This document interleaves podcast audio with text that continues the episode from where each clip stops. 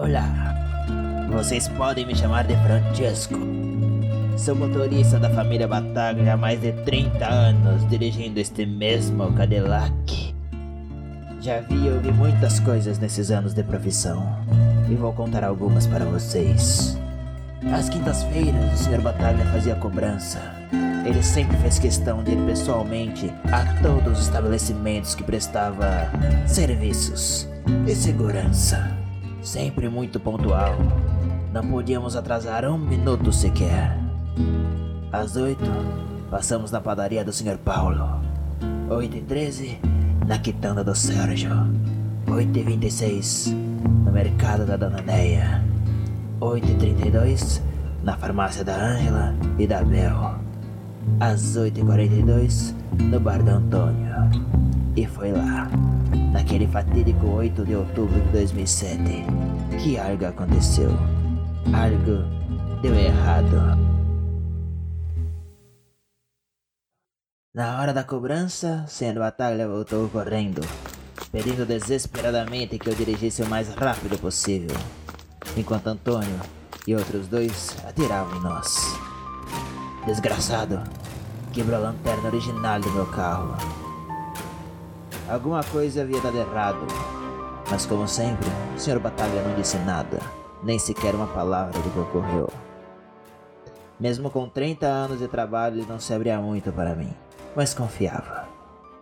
A única coisa que me pediu foi para que às 8h57 estivéssemos na loja de camiseta da Irene. E assim fiz. Não sei bem o que ocorreu naquele dia, mas no dia seguinte, o Sr. Bataglia me pediu para que às 23h17 eu levasse ele, sua filha mais velha Giovanna e seu caçula Dante para a frente do bar do Antônio.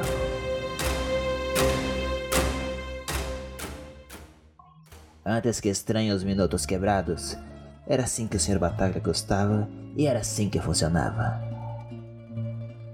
Quando o relógio bateu 23 e 17, parei o carro e todos desceram. Exatos 12 minutos depois, Dante bate no vidro e me pede para abrir o porta-malas. Assim eu fiz.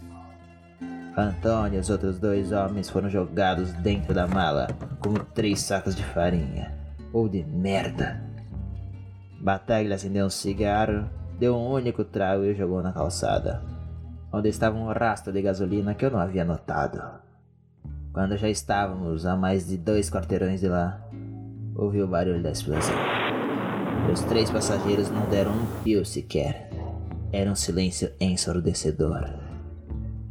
Parei em frente de sua casa e o Sr. Bataglia pediu para que eu me livrasse dos corpos. E sabe qual o pior de tudo isso?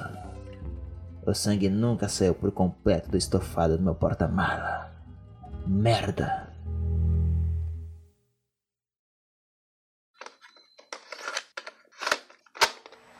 Não era sorvete. Voz: Juliano Feijão. Roteiro, produção, edição e direção: Juliano Feijão.